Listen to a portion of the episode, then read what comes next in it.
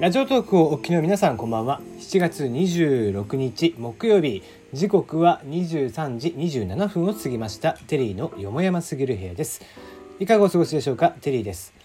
この番組は僕が個人的に気になっていることニュース話題などに対して好き勝手12分間一本勝負していこうという番組です。案内役はテリーでお届けをいたします。なおこの番組ではお便りや感想を募集しています。ツイッターで質問箱を受け付けておりますので、えー、送ってください。ナナミュージックのリクエスト、ふつおたもお待ちしております。さてさて、えー、まあ今日は、えー、もうフリートークはなしでいこうかな。えー、ちょっと冒頭いろいろ長くなりそうなので、えー、というのも、えー、個人的な趣味ばかりの話になりますが、えー、つい今日夕方ぐらいですかね、えー、新エヴァンゲリオン劇場版、えー、新劇場版ですね、えー、特報映像をネットで正式に公開ということで、えー、今現在公開中の未来の未来の、えー、まあ、序盤にですね、予告編とか映画の予告編とかが流れますが、あそこにですね、特報として、えー、新エヴァンゲリオン劇場版、まあ、あの、新劇版の、えー、第4作目、えー、完結編と言われて、まあ、本当に完結編かどうか分かりませんけど、まだね。あんま信じてないですが、えー、一応完結編となるであろう、新エヴァンゲリオン劇場版の、えー、特報映像、こちらが、えー、YouTube の方にもアップをされました。まあ、どうやら、えー、要は、映画館でね撮られてしまってそれが公開されてしまっていたっていうのがあったようで、えー、それに対しての対策ということで。えー、特報映像自体は7月20日から、えー、未来の未来の中で、えー、前にですね、えー、放送、えー、公開されていましたが、えー、巻波マリ・イラストリアスですね、えー、がこちらが8号機で戦う映像とともに西暦2020年公開という告知が流れています。えーまあ、今回はですねそのアップロード違法アップロードに関しては厳しく対処するというコメントがあったわけですのでまあえー、まあ最初からねこうした方が良かったんじゃねえかなと同時公開すれば良かったんじゃねえかなとも思いますけどもね。うんまあ、そんなんどうでもいいから早めに公開してくれという感じですがもともとねもう完結するまで上波級で完結するまでにうん、5年ぐらいで終わらせるみたいな話だったものがもうすでに2020年つってますからね何年経っとんねんって話で、えー、いくらなんでもちょっと、え、待たせすぎというところはありますんで是非ね、えー、きっちりと、え、もう2020年から伸びることがないように していただければいいんじゃねえかなと思ってますが。はい、えー、そんなこんなありますが、えー、もう一個の僕が気になっている話題ですね。えー、仮面ライダー新作はジオえー、全ての平成仮面ライダーの力を使えるタイムトラベルライダーということで、えー、新作、えー、仮面ライダー9月からですかね、えー、こちらが、えー、平成最後の仮面ライダーということで、えー、平成ライダーを締めくくるということで、えー、新作になりますけども、まあ、20作目にしてちょうど切りよく、え、平成ライダーが終了ということでですね、えー、今回は時計がモチーフになるという話はされておりましたけどもどうやら全ライダー、えー、全平成ライダーの力が使えるということで、えー、まるでディケイドを思い出してしまいますね、えー、平成仮面ライダーと言いますとまあえー、知ってる方は知ってますが、えー、クウガ、アギト、龍騎、ファイズ、えー、ブレイド、響鬼、カブト、電王、牙、ディケイド、ダブル、オーズ、フォーゼ、ウィザード、鎧武、ドライブ、えゴースト、エグゼイド、ビルド、そしてジオウ。この20、えー、20組というか20作品を指して平成ライダーシリーズと呼んでいますけども、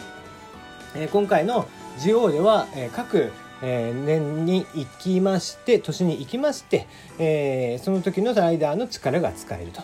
いうことで、えー、キービジュアルとなります、えー、画像がね上がっていますが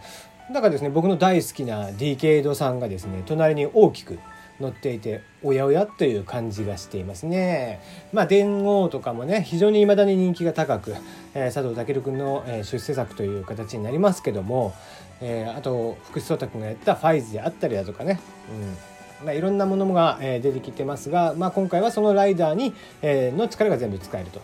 えー、ディケイドと違うところは、まあ、ディケイドはそのまんまこう各ライダーに変身ができるというスタンスでしたけども今回はどうやらそのいつもやっているようななんとかフォームの形で、えー、各ライダーの力を借りるっていう形になるっぽいですね。なので、えー、まあどちらかというと映画版に出てくるような、うん、映画版の仮面ライダーに出てくるような過去ライダーレジェンドライダーたちの力を借りるみたいな形になると、まあ、それが常時あるということで、今回は、なかなか、見どころのある作品になるんじゃないかなと。またねこの順番出てくる順番も気になるところではありますが、12月ぐらいですかね、えにもすでになんかちょっとネットで出回ってましたが12月ぐらいに、えー、あれですね。こうディケードがどうやら出てくるということで。えーまあ、ディケードそのものが出てくるのか果たして、えーまあ、今回ねどこまでその過去の、えー、主役たちがですねきあの地上波に出てくるのかっていうところもちょっと気にはなっているところですね。うん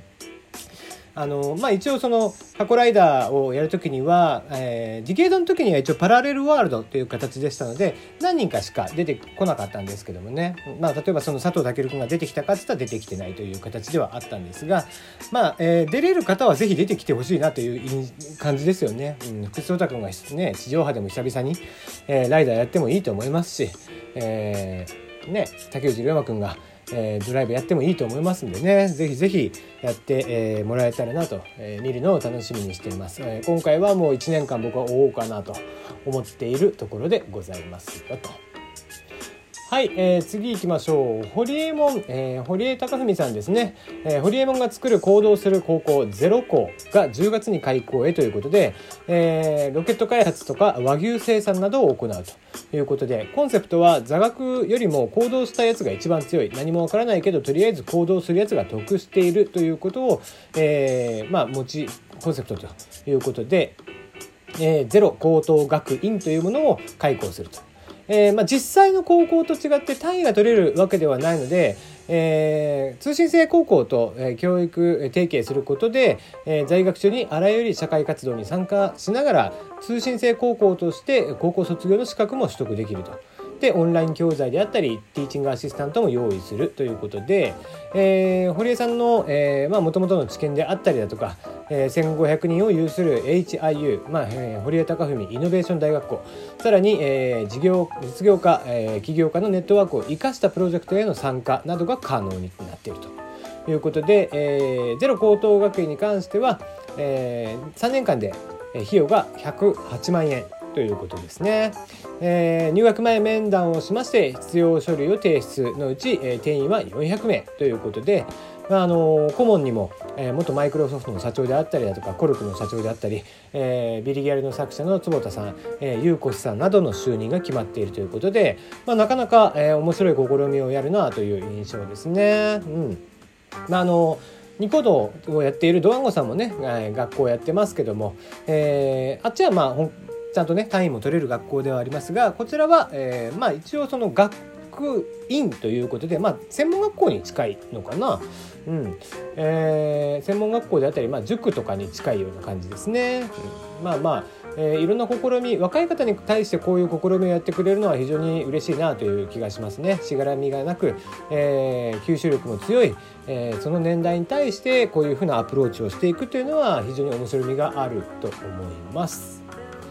はい、えー、アイコス値段が上がってしまうということですね。アイコス用タバコ、えー、正気、えー、初値の、えー、初値上げへということで、えー、増税、タバコが増税しますけども、これを受けまして、1箱40円、えー、上がるということです。えー、フィリップ・モリス・ジャパンが26日、加熱式タバコのアイコス、こちらの専用の、えー、ヒートスティックですね。こちらを、えー、全9銘柄の値上げを、えー、財務省に申請しました。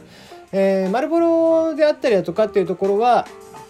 紙タバコの方はですね、えー、520円なのかな、うん、で、えー、今回一応アイコスの方が値段が低いということで、まあ、紙タバコからこちらのヒートスティックの方に流していくっていうことも含めて、えー、の価格設定になったようですね。うんうん、まあいよいよタバコが500円時代ですよ。あびっくりですね。僕らがタバコ吸い始めた頃というのは230円とかでしたかね。